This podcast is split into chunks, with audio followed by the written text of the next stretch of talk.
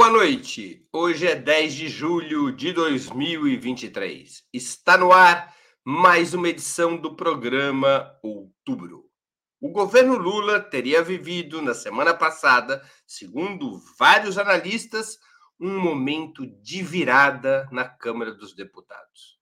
Com a aprovação da reforma dos tributos sobre consumo e do voto de qualidade da União no CARF, Conselho de Administração de Recursos Federais, entre outras vitórias, estaria sendo finalmente asfaltado o caminho para a formação de maioria parlamentar.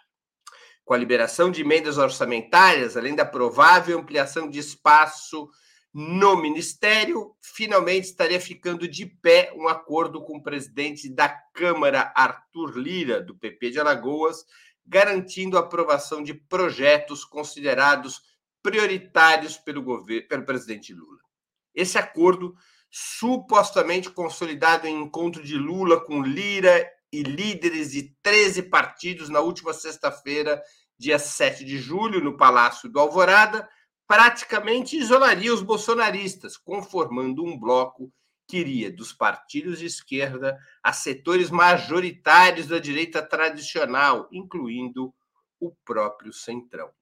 Para avaliarmos esse cenário, hoje teremos a presença de Maria Caramês Carlotto, professora de Sociologia e Relações Internacionais na Universidade Federal do ABC.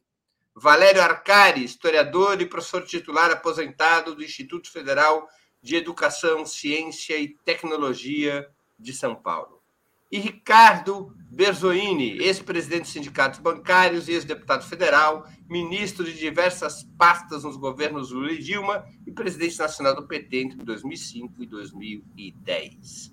Em nome de Opera Mundi, eu cumprimento os três convidados e já vamos para a primeira pergunta. Como a reforma tributária, reordenando impostos sobre o consumo, é um projeto que nasceu durante a gestão Bolsonaro, por proposta do deputado Baleia Rossi, do MDB. Líderes do Centrão analisam que mostraram força e não fraqueza ao aprovar o substitutivo que foi a voto na Câmara dos Deputados, o substitutivo da proposta de emenda constitucional 45. Segundo essa versão, teria sido o governo Lula caudatário das propostas do Centrão e não o oposto. Afinal, a aprovação da PEC 45, referente à chamada primeira etapa da reforma tributária, representa, na opinião de vocês, vitória de Lula ou de Lira? Com a palavra, Maria Caramês Carlotto, como é de costume na casa. É, Eu esqueci de saudar o reloginho, mas é um participante muito importante, já tem várias semanas no nosso programa. Boa noite, Breno, boa noite, Valério, boa noite, Ricardo. Então, eu acho que é uma vitória do Lula e do Lira, mas é, sobretudo, lógico, uma vitória do Lula e vou tentar explicar por quê. É, primeiro, que é, é verdade que essa reforma foi tem uma versão dessa, desse projeto né, no, na, no mandato do Bolsonaro, mas essa reforma já está sendo discutida há muito tempo. Acho que ela é positiva, claramente insuficiente, mas está previsto, você mesmo falou, em 180 dias que o governo tem que mandar a segunda etapa. E hoje o Haddad já explicou que vai mandar a segunda etapa da reforma, que é o imposto sobre a discussão sobre o imposto de renda, né, sobre tributação de renda, junto com a peça orçamentária, o que já mostra que a estratégia do governo vai ser, bom, se querem os gastos, teremos que ter as receitas. Então, é atrelar essa discussão.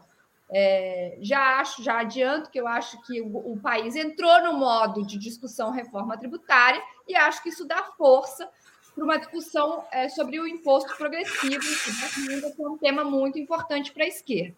Então, eu acho que é uma vitória do Lula, porque por mais que tenha sido gestado é, ou né, teve um capítulo importante dessa reforma no governo Bolsonaro, é óbvio que foi o governo que pôs em pauta, foi o governo que criou uma secretaria para reforma tributária no Ministério da Fazenda, foi o Haddad que negociou, o Haddad foi a personagem que mais menções positivas ganhou, né, nessa, nessa, nessa jogada toda, e Haddad é Lula, é o governo Lula. Além disso, o Bolsonaro, ao se colocar frontalmente contra a reforma, né, é, mais ainda jogou no colo do governo é, o mérito de ter aprovado, de ter aprovado uma reforma finalmente, né, que dá uma racionalidade para os tributos.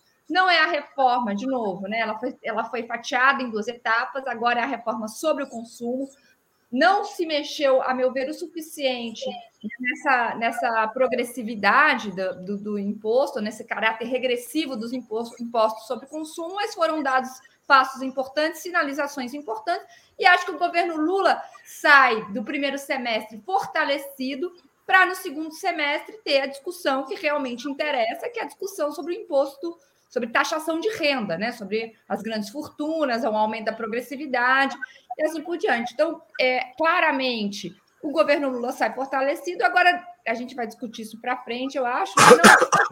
Não, que, o, que tenha se firmado um pacto decisivo, estável com o Lira. Eu acho que o Lira também ganha, porque é uma marca da gestão dele, ele mostrou força novamente, mas a reforma vai cair né, no colo do Lula, lógico, né? Eu acho que tem um mérito aí que tem que ser reconhecido do Lula e do seu governo nesse primeiro semestre.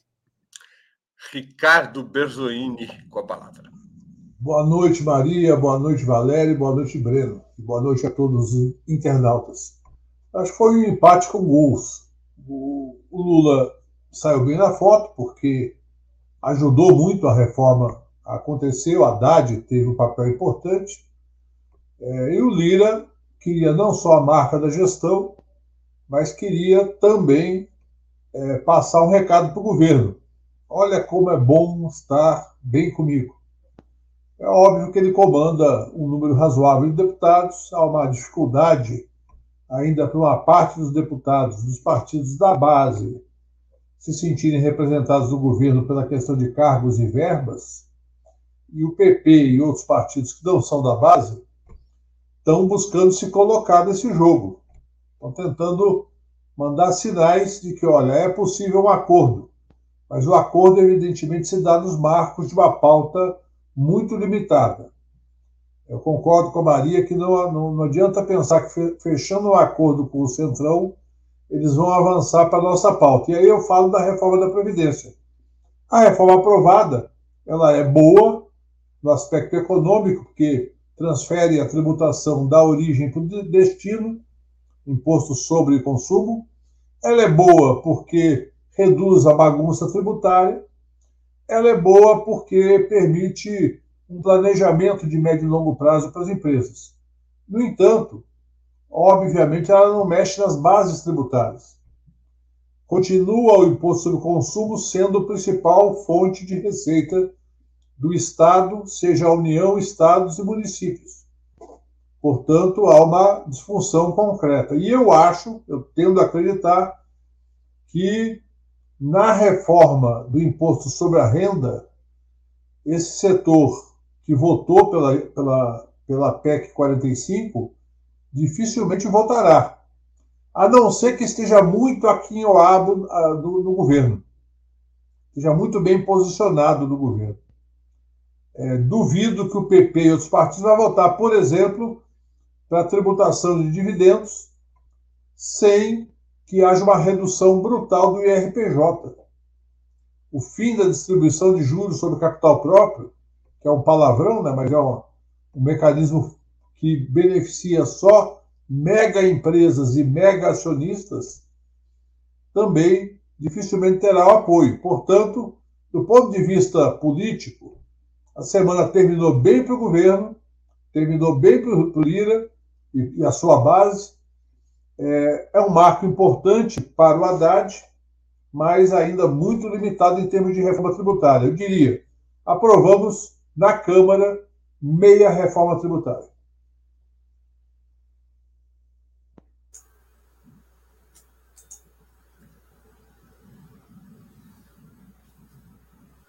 Perdão. Valéria Arcari com a palavra. Muito bem, boa noite a todos. Boa noite, Maria Carlotto, Breno Altman, Ricardo Berzolini, Zé Igor, que pilota é, atrás das câmeras, Bom, Breno, o, o Brasil tem um sistema fiscal que é uma aberração comparado com países que estão em estágio semelhante de desenvolvimento econômico e social.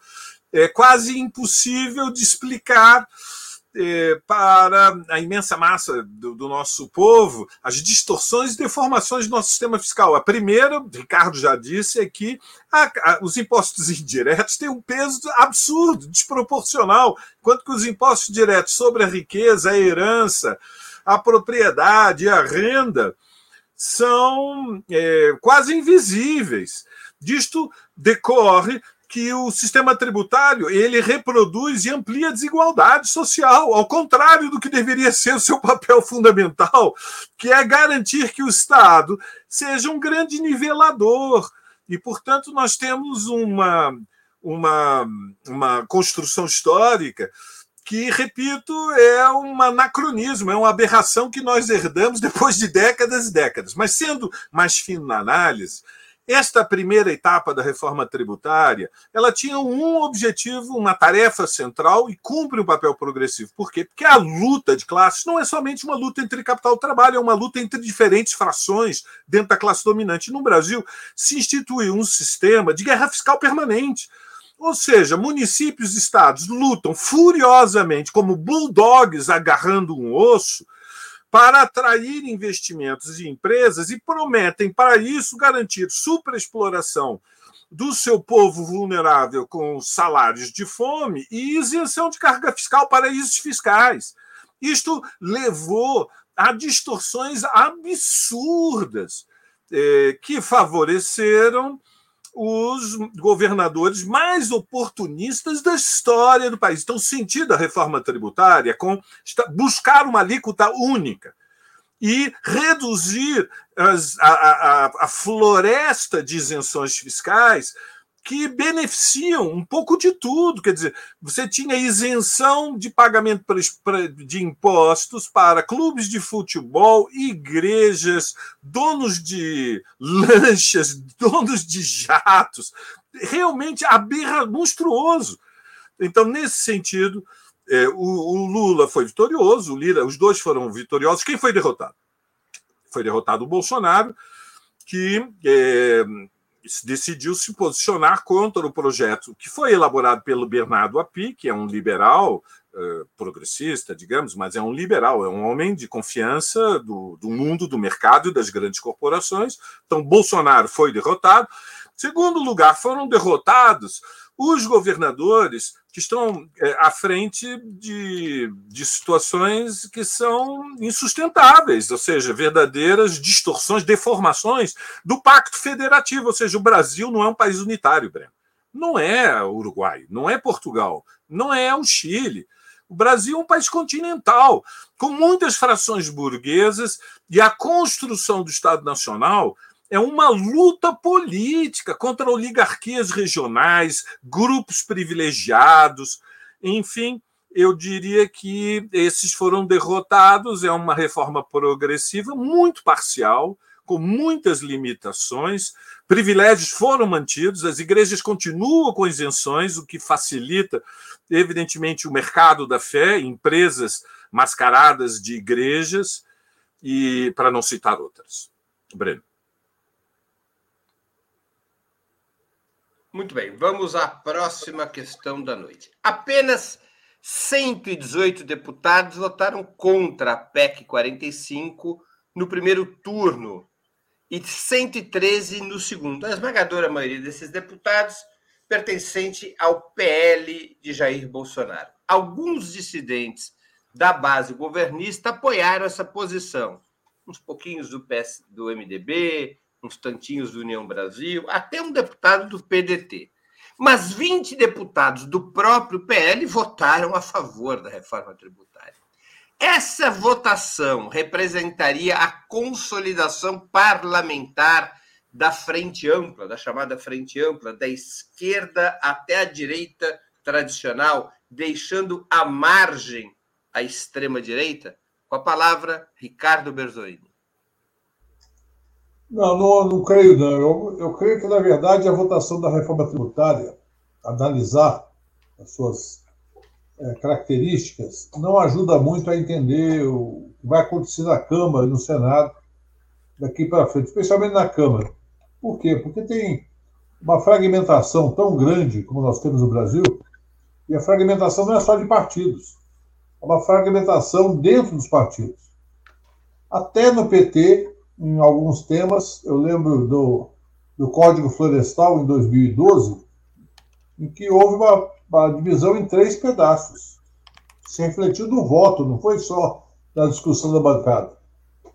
É, em outros temas também, na reforma política, tivemos problemas em vários momentos.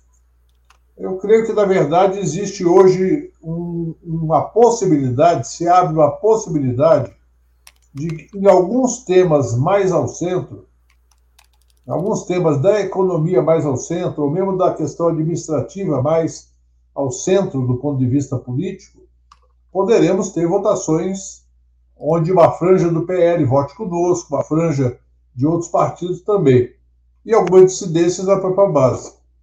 Porque essa é a realidade do parlamento.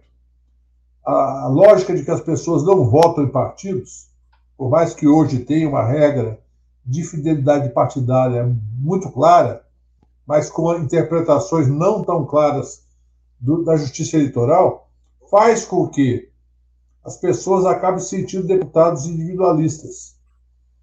Por mais que o líder ou o presidente do partido tente enquadrar, acaba ocorrendo uma situação muito fragmentada.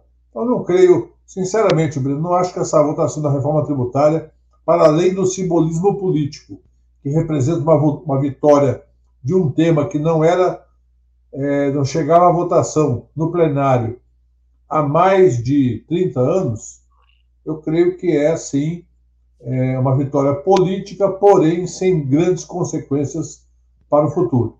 O futuro vai ser caso a caso, tema a tema, negociação a negociação, é, dependendo da conjuntura, dependendo da popularidade do Lula. Cada caso é um caso e vamos trabalhar com essa perspectiva de paciência, perseverança, para conseguir ir vencendo algumas pautas. Por exemplo, volto a dizer, o tema da reforma tributária, episódio renda, vai ser uma pauleira. E eu tenho defendido que o campo popular organize mobilização. A frio não vai passar. A quente vai ser difícil. E a frio seremos derrotados. Muito bem. Com a palavra, Valério Arcari. Bom, é, é uma pergunta difícil. Eu não tenho muita segurança sobre a resposta. Eu creio que há várias hipóteses. Penso, Breno, que a política do Palácio Planalto é uma reforma ministerial, ou seja, a orientação que vem do Planalto é no sentido de uma reforma ministerial que incorpore um setor do Centrão. Está se discutindo eh, segmentos do União Brasil, está se discutindo eh, republicanos, ou seja, um terceiro momento, digamos, da frente ampla. Né? Tivemos o primeiro momento com o Alckmin, o, digamos, aquela, aquele matrimônio inusitado. Depois tivemos o segundo momento com a incorporação, a partir do segundo turno, de Simone Tebet na campanha de Lula e depois do ministério. E agora temos um terceiro momento, que é uma parcela do que foi historicamente Centrão, republicanos, União Brasil, considerando a hipótese de ser mais estável a participação do governo. Disciplina de governo, quero chamar a atenção daqueles que nos acompanham no programa Outubro, é diferente de disciplina de partido. Disciplina de governo é maior que a disciplina de partido, ou seja, é um passo muito grande. União Brasil botou uma conta na mesa, pediu o Ministério da Saúde, é tem maior capilaridade, maior impacto. O Lula, semana passada, na Conferência Nacional de Saúde, durante, diante de mais de 5 mil ativistas, numa, num evento que teve um momento de catarse, tomou a palavra e se dirigiu a Nise. A Nise e disse: Nízia, o Ministério da Saúde está nas suas mãos, pode dormir tranquila. Pode dormir tranquila, porque o Lula está aqui para garantir que é, o Ministério da Saúde vai desenvolver todos os programas. Então, veremos. Há grande certeza. O que, que há de fundamento nestas hipóteses? Conjecturas e que eu compreendo, portanto, a cautela do, do, do Berzuini na avaliação. O que há de, de conteúdo é que o governo demonstrou até agora alinhamento com a preservação no fundamental do triple macroeconômico, ou seja, preservação das metas de inflação, busca de superávit primário e câmbio flexível. Ou seja, o tabu não se pode tocar nas reservas, porque as reservas são o sonífero que garante é, o, a noite tranquila dos investidores do título, dos títulos da dívida. Esse tabu permanece de pé e há um projeto de alcançar o superávit fiscal a partir de 2025, no máximo 2026. Nesse terreno, esta estratégia econômica preserva uma orientação neoliberal, ou seja, não liberta o Estado do constrangimento imposto pelo mercado financeiro, para que o Estado possa, no intervalo curto, cumprir um papel de intenso dinamismo para gerar pleno emprego e, desse modo, favorecer a elevação dos salários. Eu diria está em disputa. Depende da reforma ministerial, Breno. Maria Carlotto com a palavra. Então, Breno, eu tenho, eu, nesse ponto eu concordo mais com a avaliação do Ricardo. Eu acho que é, o governo, primeiro, acumulou forças, isso é uma coisa muito importante. Né? Essa vitória é uma vitória política simbólica que mostra um governo é, que tem rumo, que para de pé, tem uma agenda. Então, acho que isso é um ponto importante. Acho que é um governo que está aprendendo a lidar com esse Congresso, isso também é um ponto importante. Né? Acho que é um Congresso mas no caso a caso, embora acertos sejam importantes.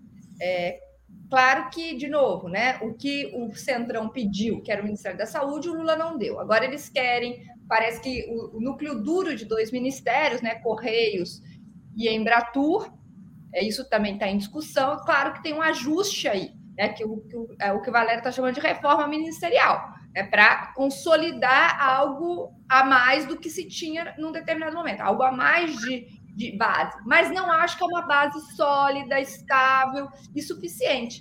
Daí porque eu acho que tem três operações é, para além dessa, desse ajuste, né, dessa reforma ministerial, eu acho que tem três grandes operações políticas para que o governo possa colocar a sua agenda e ir para além deste pacto neoliberal. Né? E no segundo semestre, eu acho que a grande agenda vai ser a reforma tributária das grandes, né, da, das, é, da renda, né? a segunda etapa da reforma tributária. Quais são essas três operações políticas?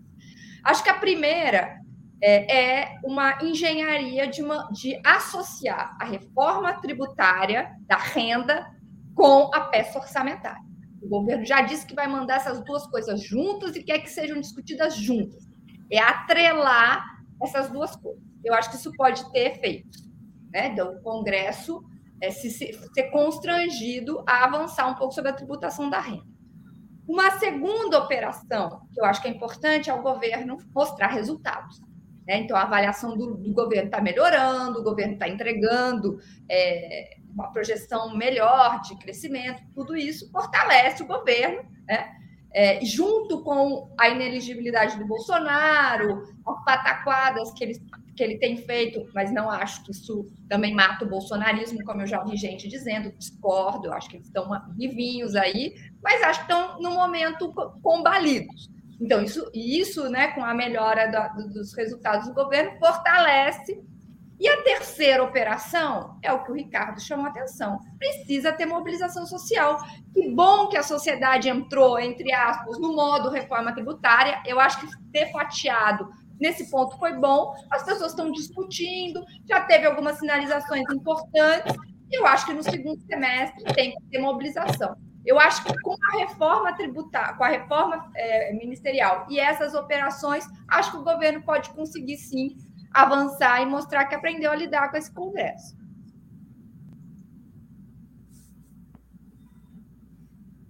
Perdão, vamos a mais uma questão. É, só para efeito de atualização da informação, as últimas novidades no mercado da reforma ministerial é de que as substituições poderiam afetar a Caixa Econômica Federal para onde estaria cotado o retorno à sua presidência do Gilberto Ock, do PP, ex-ministro do governo Temer.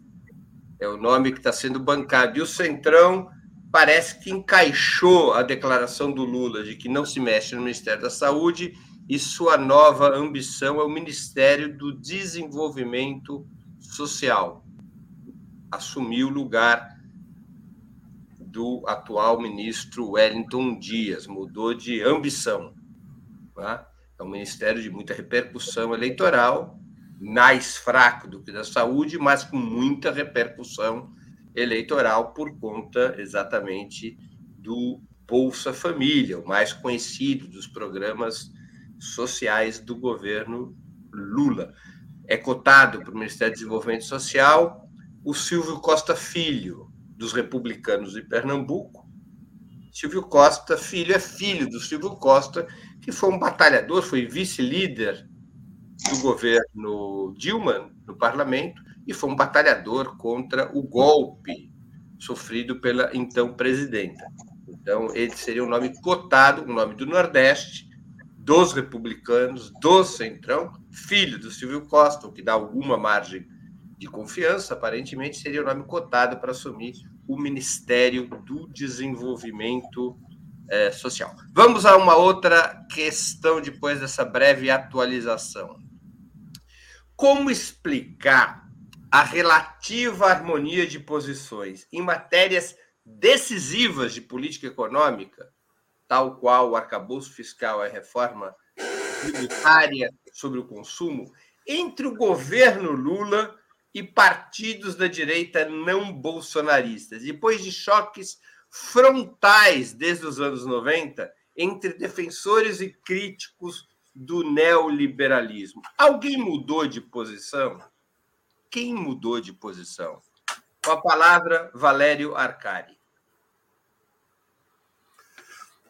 Bom, é, veja, é, o, o tema de fundo é que é, ocorreu um golpe institucional no país e, e quando isso se deu em 2016, a classe dominante fez um movimento de conjunto.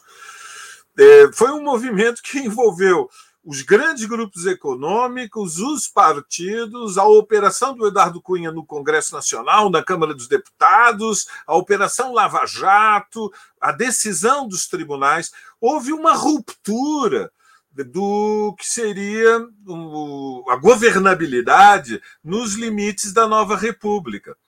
O que, na sequência, se precipitou, entretanto, foi que foi eleito um governo de extrema-direita, ou seja, quando eles abriram as grades das, da, do Jardim Zoológico, as feras saíram e, e, a classe dominante perdeu o controle da situação. O Bolsonaro, paradoxalmente, ele foi eleito apoiado na massa da burguesia, mas sem que o núcleo duro da classe dominante, os capitalistas realmente mais poderosos, os capitães das principais indústrias e o capital financeiro, fizessem aposta nele. O aposta era o Alckmin. Então, nós temos uma certa é, uma situação pós derrota eleitoral do Bolsonaro que é a consolidação do regime, né, uma, um alinhamento contra o perigo de um movimento de extrema-direita liderado por uma corrente fascista, cujo desfecho é imprevisível. Vocês viram o filho do Bolsonaro fazendo um discurso que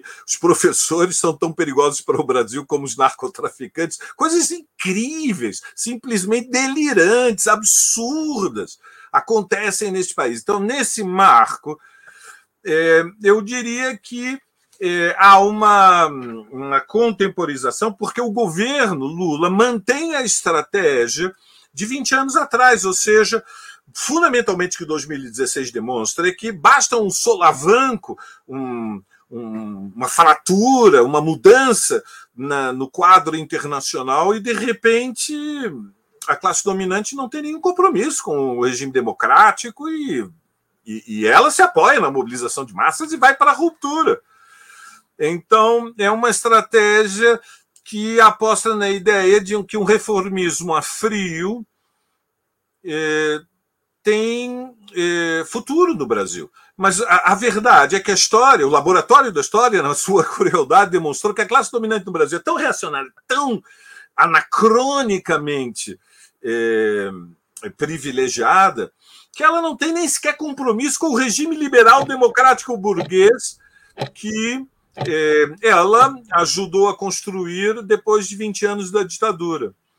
E, portanto, eu diria que tudo isto é muito incerto. Quer dizer, eu estou entre aqueles que dizem Nízia fica, Múcio, fora. Eu estou entre aqueles que dizem é, fora Roberto Campos Neto. É, eu estou entre aqueles que dizem que é preciso se apoiar, como disse Maria Carlotto e Ricardo Berzonini, na mobilização social e levantando bandeiras que sejam capazes de incendiar a imaginação dos setores mais avançados, com, começando pela ideia de que os ricos têm que pagar pela crise. Portanto, nesse país tem que ter imposto sobre as grandes fortunas, tem que ter imposto sobre a herança e tem que mudar o imposto de renda. Breno. Sou eu. Com a palavra, Não. Maria Carlota. Então, bom, eu vou primeiro responder pontualmente, depois é, concordo com o Valério que acho que a palavra é de ordem daqui até ser aprovada a reforma. A segunda etapa é taxar os ricos. Esses dias eu fiquei feliz porque no túnel, passei num túnel em São Paulo, tinha um monte de pichações taxar os super os ricos. Eu fiquei feliz porque eu acho que entrou, está entrando na pauta aí essa discussão. Mas dito isso, eu acho a pergunta do Breno é por que, que tem uma coincidência de posições. Eu acho que tem um conjunto de, de explicações para isso, né? Acho que são vários fatores. Eu acho que primeiro existe é que não são reformas tão radicais assim. Elas estão dentro de uma, como acho que já foi dito aqui, né? Dentro de, de limites muito bem estabelecidos, né? Claro que isso é muito melhor do que o que tinha antes, é, é muito melhor que o teto de gastos, é melhor do que, a, do que a, a, a, o sistema tributário que existia. Eu acho que a gente vai dando passos, mas são passos ainda muito limitados. Então, acho que essa questão de, de até onde se vai é um ponto importante. O segundo ponto que eu acho que é importante é que é claro que um governo eleito tem um poder de atração, né? E eu acho que o governo está exercendo isso. Acho que o bolsonarismo enfraquecido, né? É, a inelegibilidade, o fato deles não terem um futuro muito claro, também ajuda né, a ter um certo acordo.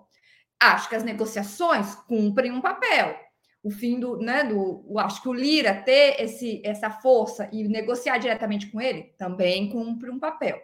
Agora eu acho de tudo isso que é, para não ser totalmente pessimista, eu acho que tem o, o, acho que o governo vai acumulando forças, né, de tal maneira que talvez estou é, sendo otimista, tá? a gente consiga no segundo semestre, num, num próximo momento, é, com alguma estabilização, com os resultados econômicos que começam a aparecer né, é, nesse neoliberalismo social, vamos chamar assim, que por enquanto é isso, que a gente consiga dar passos mais amplos dentro de uma agenda de esquerda, né? E que se consiga mobilizar, né? De, de a partir desse primeiro semestre, vamos chamar assim, né? De colocar a casa em ordem para uma agenda é, mais de esquerda. Eu acho que hoje nós temos é, sinais de que isso é possível. E acho que, é, nesse, nesse sentido, me parece que, é, e aí eu concordo totalmente com o Valério Berzuini, essa, essas operações que a gente está chamando aqui de afrio, nessas né, operações institucionais, elas cumprem um papel, mas elas não serão suficientes para o governo avançar na sua agenda. E é um avanço que é importante, né, porque o governo, é, se o governo quer apenas reconstruir o Brasil, né? Ou seja, estabelecer o que tinha até, até o golpe de 2016, esses acordos até podem dar conta, esses acordos a frio. Mas se o governo quer avançar né, para um, um novo ciclo, que são né, falar, palavras que já é, começam a aparecer, né?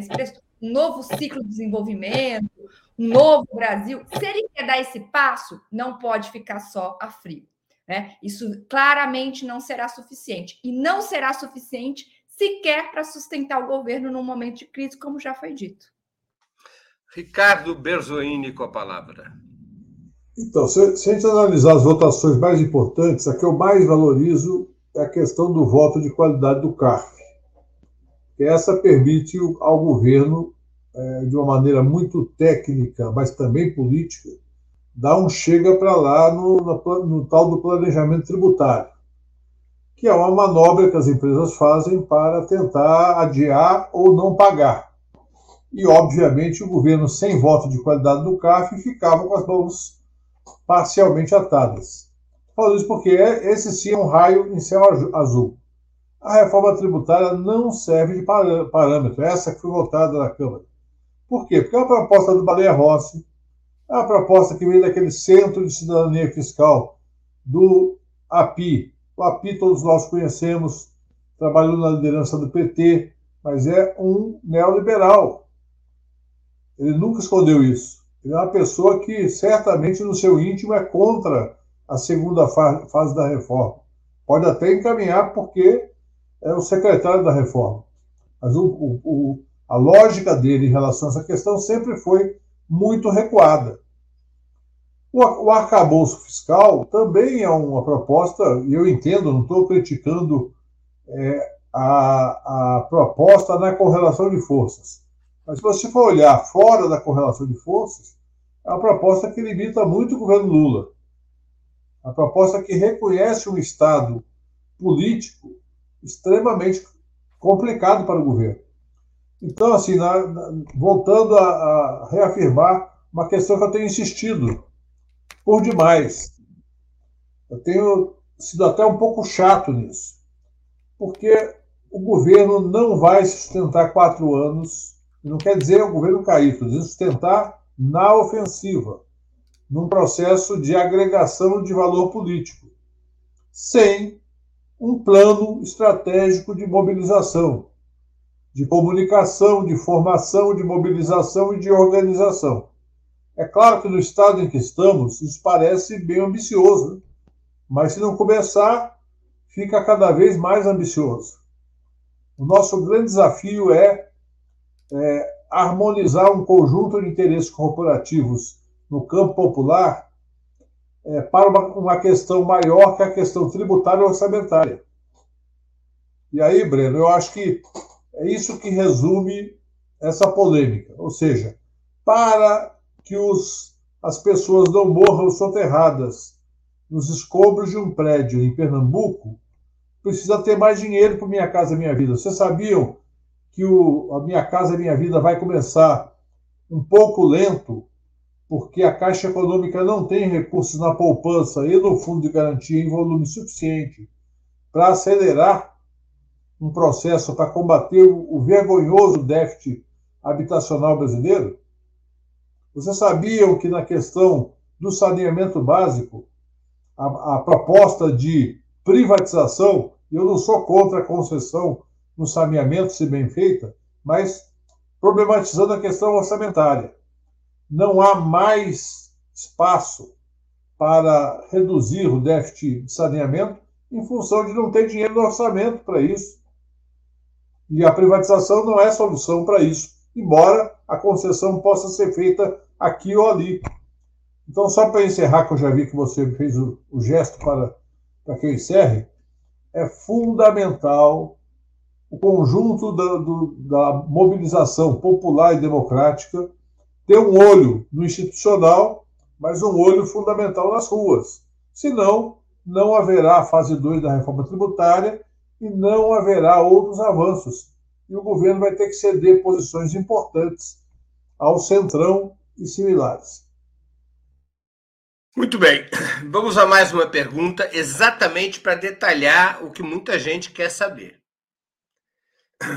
Todo mundo tem conhecimento, as pessoas têm conhecimento de que essa primeira etapa da reforma tributária não afeta os super ricos. Não é disso que ela se trata, a PEC que foi aprovada a 45.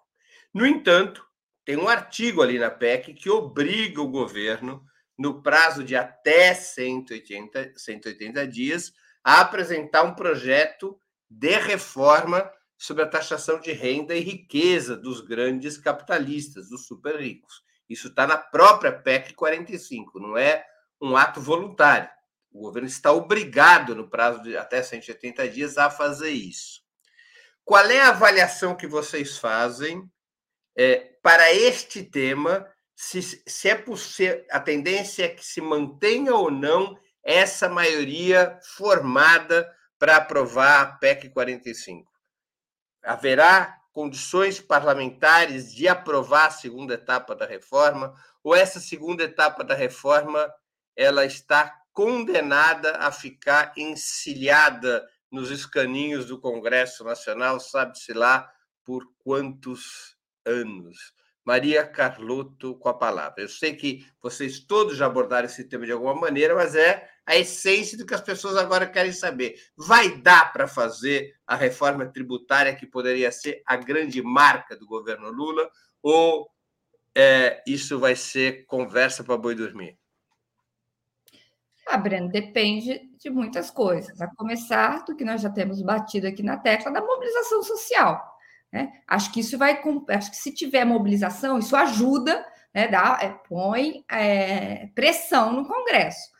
Acho que é, o Haddad já disse que não vai nem esperar os 180 dias, que vai enviar a segunda parte da, da reforma com é, a peça orçamentária, para que elas sejam discutidas junto. E ele já disse por quê. Porque para cumprir o orçamento, do, dentro do, do arcabouço fiscal aprovado, precisa ter a reforma tributária sobre a renda. Então, é uma tentativa, me parece, né, de pressionar é, pela, pela aprovação de uma reforma progressiva.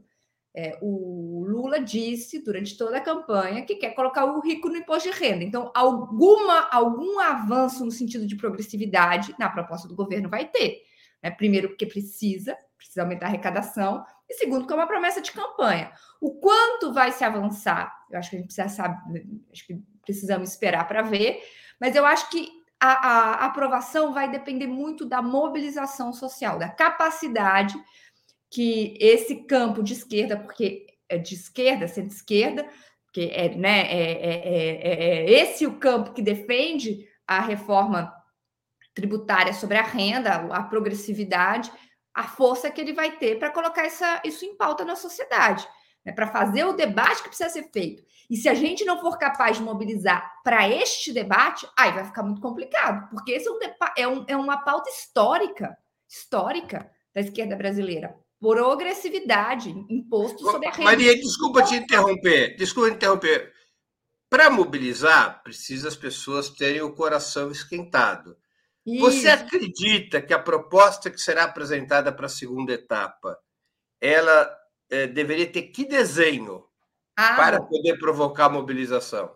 Não, eu acho que, bom, primeiro, isenção até 5 mil reais, promessa de campanha no mínimo, né? Impor, faixas de imposto de renda progressivos, um aumento da tributação de heranças, né?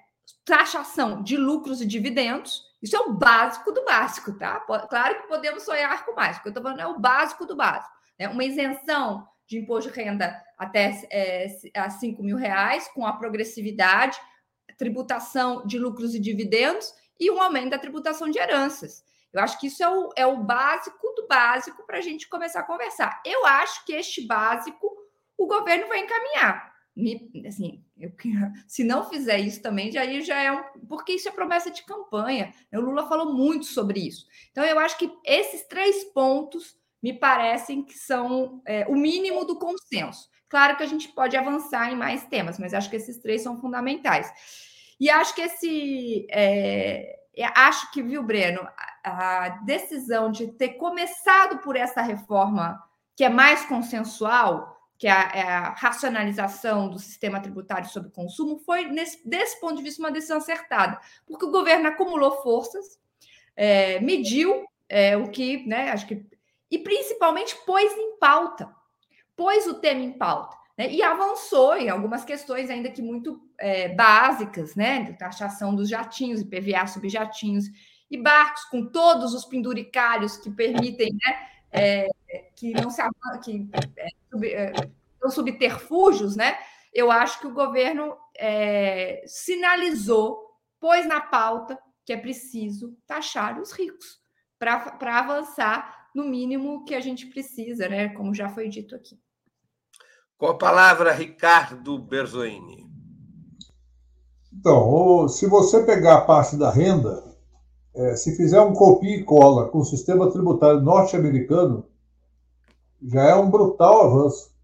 A alíquota máxima do imposto de renda da pessoa física lá é de 37% e o Biden o Biden está querendo aumentar para 39%.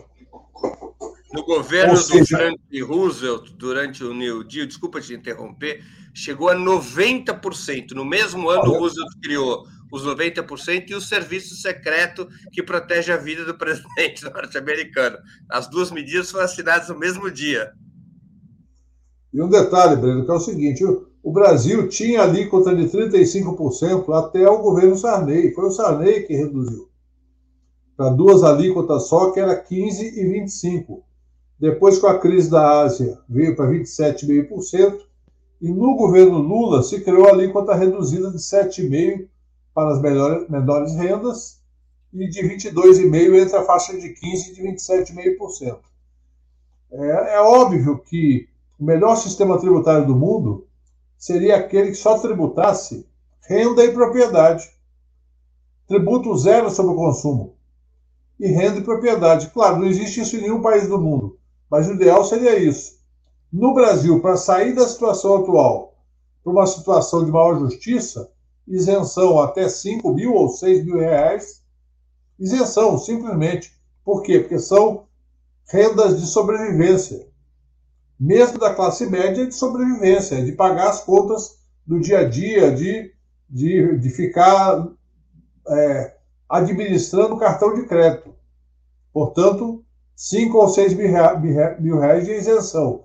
E daí para cima, até 37% ou 35% para as rendas, não apenas de super ricos, mas também de uma parcela da classe média que nos Estados Unidos, na França, em Portugal, na Itália, paga 35%. Claro que há deduções, por exemplo, na saúde, na educação, eventualmente famílias mais numerosas, quando uma única pessoa tem renda, há deduções. Esse seria o ideal. É, e para isso, como eu disse anteriormente, ou se populariza o tema, ou todos os sindicatos do país assumem essa bandeira ou todos os partidos, os diretórios dos partidos, tratam essa bandeira como central, porque ela é boa de mobilizar, se bem explicada. Se não explicar, as pessoas não entendem. Portanto, é esse o, o desafio: mobilizar, comunicar, formar e organizar essa luta, que vai ser dura. Valério Arcari com a palavra. Maria Carlotto, você tem um competidor à altura pelo troféu Belfort Duarte agora. Ricardo Bezoini é um matemático do tempo. Valério Arcari com a palavra. Muito bem. Breno, a desigualdade social é o drama fundamental da sociedade brasileira. É, o Brasil tem muitos problemas, evidentemente. É, que foram herdados da nossa trágica história do século XX, mas a maior eh, tragédia nacional é a desigualdade social, de tal maneira que, mesmo as camadas médias, eh, sejam os pequenos proprietários, seja a nova classe média urbana, da alta escolaridade, está entre os 10% mais ricos da população. Nem sabe disso. Então, nós temos um drama que é que metade da população ganha até dois salários mínimos. E nós temos um terço da população que está no nível da sobrevivência, na, no limite da miséria biológica, em, na terceira década do século XXI. Então, a reforma tributária frio não vai acontecer, Breno. Não há nenhuma possibilidade. O Lira, ele é a expressão é, distorcida e até um pouco pitoresca, como nós sabemos, agora com este episódio saboroso do kit robótica e a operação no interior das Alagoas, mas ele é a expressão de uma liderança que representa os diferentes grupos, bancadas dentro do parlamento, que defendem os interesses dos grandes capitalistas. Tem a bancada agrária, tem a bancada industrial, tem a bancada é, dos bancos, é, dos, dos imóveis. E, portanto, a ideia de que uma tática parlamentar inteligente vai permitir abrir o caminho para uma reforma tributária que faça os ricos pagarem é completamente ingênua. Não há nenhuma possibilidade, não é pequena, zero possibilidade. Ou é a quente, ou seja, ou a esquerda toma iniciativa apoiada no movimento sindical, no movimento de mulheres, no movimento negro, no movimento estudantil, no movimento ambiental e indígena, e afirma com todas as palavras: acabou a mamata, que é disso que se trata. Os capitalistas conseguem, com, é, utilizando as brechas, é, proteger os seus patrimônios e, portanto, imposto sobre as grandes fortunas é inadiável. É uma medida de emergência nacional depois do que aconteceu nos últimos sete anos reforma trabalhista, precarização em grande escala, reforma da Previdência, que reduziu a possibilidade de chegar à aposentadoria e, quando chega, é um salário mínimo. Mais de 50% dos beneficiários, são 38 milhões de pessoas, trabalharam uma vida inteira para ganhar um salário mínimo. Então, grandes fortunas, isenção para os mais pobres e uma política inteligente para atrair as camadas médias para o nosso campo, porque a camada média sofre com o fisco, paga desproporcionalmente, é verdade. Paga desproporcionalmente, porque, ao contrário dos países centrais, as camadas médias não colocam seus filhos na escola pública, não utilizam o SUS, pagam tudo privado, educação, saúde, quando não tem que pagar a segurança. Em resumo da ópera a segunda etapa vai ser duríssima e exige é, passar para a ofensiva. Muito bem. Vamos à última pergunta da nossa noitada. Qual é o peso do relógio biológico das eleições municipais de 2024 para a constituição de uma maioria parlamentar e qual o papel das eleições municipais para consolidar é, o desempenho do governo. Com a palavra, Ricardo Berzoini. Eu sempre refutei essa ideia de que a eleição municipal é necessariamente uma, uma etapa decisiva para a eleição nacional os motivos que guiam o voto municipal e nacional são muito diferentes, com exceção de uma parcela mais politizada da população. Então, eu creio que a, a gestão dos interesses partidários na eleição de 2024 tem que ser muito bem dosada. Claro que é do interesse do PT e do, das forças de esquerda é, crescerem, terem bom desempenho, seja no número de prefeituras, na qualidade simbólica das prefeituras, seja no número de vereadores, que são ativos fundamentais para qualquer luta política daí para frente, seja eleitoral ou não. Nós, ter, nós ter, teremos uma eleição que sucede a de 2020, em que a esquerda foi muito mal, na minha opinião. Embora tenha chegado ao segundo turno em São Paulo, tenha vencido em Belém, tenhamos é, vencido prefeituras médias importantes no país, mas se você comparar com o retrato do começo do século, o PT na eleição de 2020 conquistou nove das 27 capitais, praticamente toda a grande São Paulo. Em 2000 Boa parte... 2000, né? É, não foi 2020, 2002. Desculpe, 2000. 2000. 2000. Em 2000 nós conquistamos esse conjunto de, de posições decisiva é, do ponto de vista municipal. Isso tem uma vantagem estrutural óbvia, mas também tem um desgaste. Né? Mas em, 2020, em 2002 teve uma vantagem, só teve uma vantagem praticamente porque havia um processo de ascenso da oposição ao PSDB. O jogo que era PT-PSDB mudou muito de lá para cá, tem uma, uma, uma composição muito mais extravagante nas, nos estados. O próprio PT ficou muito mais tolerante em relação a alianças com o centro-direita, e eu não creio que a, que a eleição de 2024 vai ser baliza para isso. Então, o que nós não podemos é errar criando problemas em locais onde não há problema. Mas, evidentemente, sempre preservando os interesses partidários do bloco da Federação e dos partidos aliados. Muito bem, com a palavra, Valério Arcari.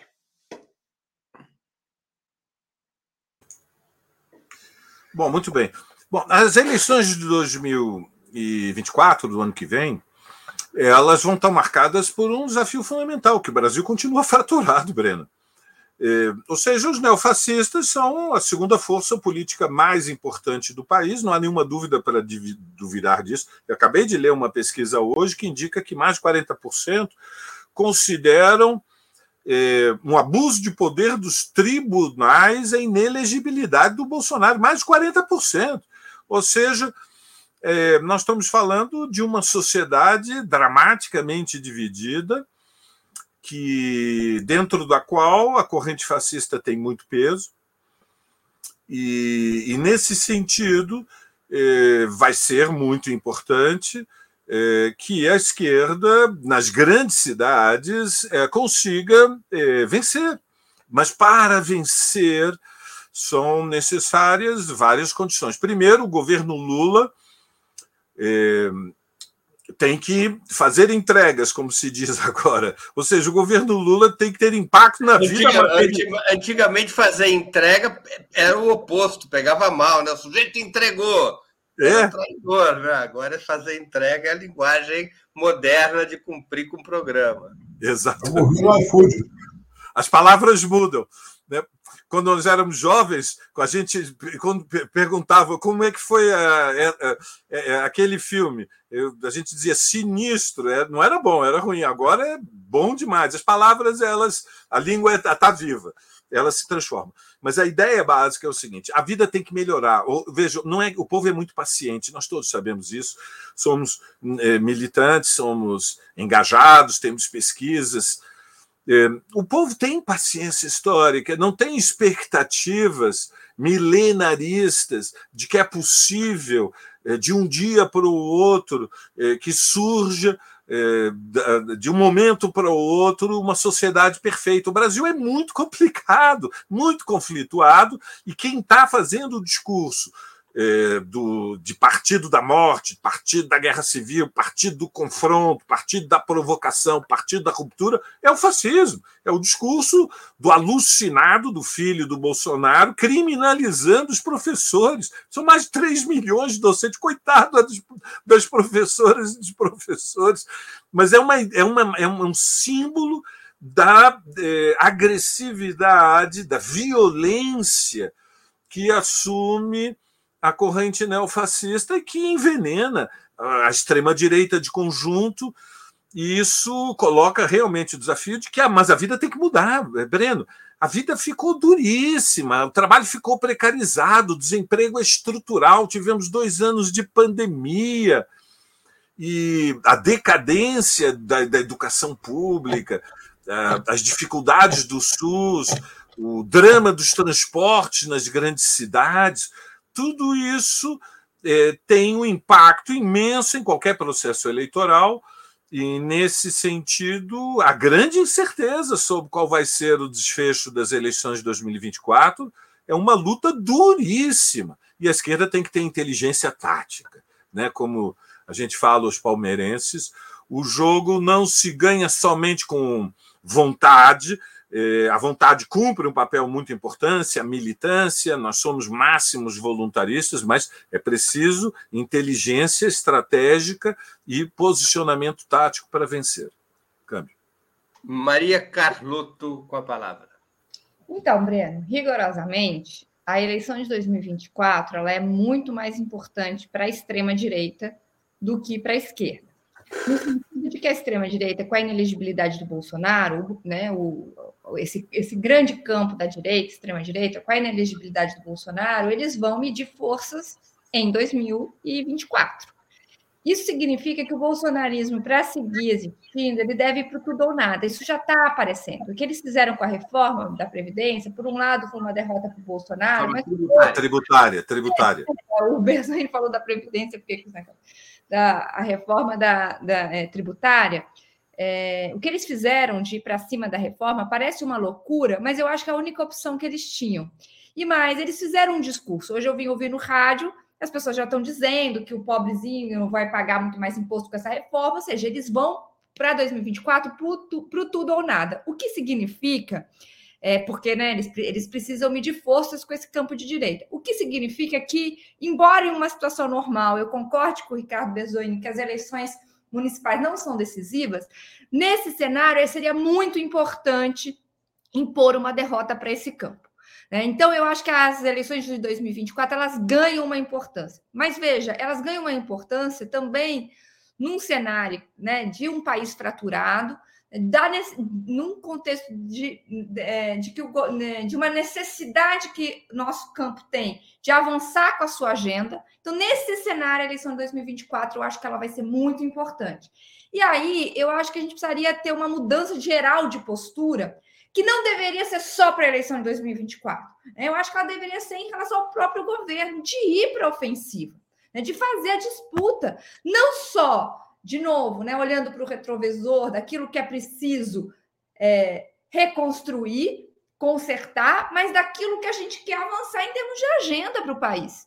Né? E aí, eu acho que tinha que ser um processo político de mobilização, do qual a eleição de 2024 seria uma etapa, mas uma etapa muito importante de acúmulo de forças para que a gente chegue em 2026 em condições né, de é, ter uma agenda de futuro, que é sobre, é, é, sobre isso também, né? Nós, até quando nós vamos ter um, um até quando será suficiente para barrar a extrema-direita que está em ascensão, ascensão no mundo inteiro, né? Um discurso de reconstrução. Por mais importante que por mais importante, é, importante que ele seja, até porque a destruição foi muito grande, né? Então esse discurso de reconstrução tem um apelo é, grande, tem muita coisa para reconstruir, mas ele não será suficiente. Então, estou dizendo tudo isso porque eu acho que a eleição de 2024 tem que ser posto neste espectro, né, de que é preciso avançar, ir para ofensiva e ganhar força para impor um projeto de futuro, né, para disputar um projeto de futuro e não ficar apenas nessa nesse discurso de reconstrução com o qual não iremos muito longe. Muito bem, chegamos assim ao final de mais uma edição do programa Outubro, que é apresentado ao vivo de segundas às sextas-feiras, sempre às 19 horas. Conversei hoje com Maria Carlotto, Valério Arcari e Ricardo Berzoini. Muito obrigado aos convidados e audiência. Boa noite e boa sorte a todos e a todas.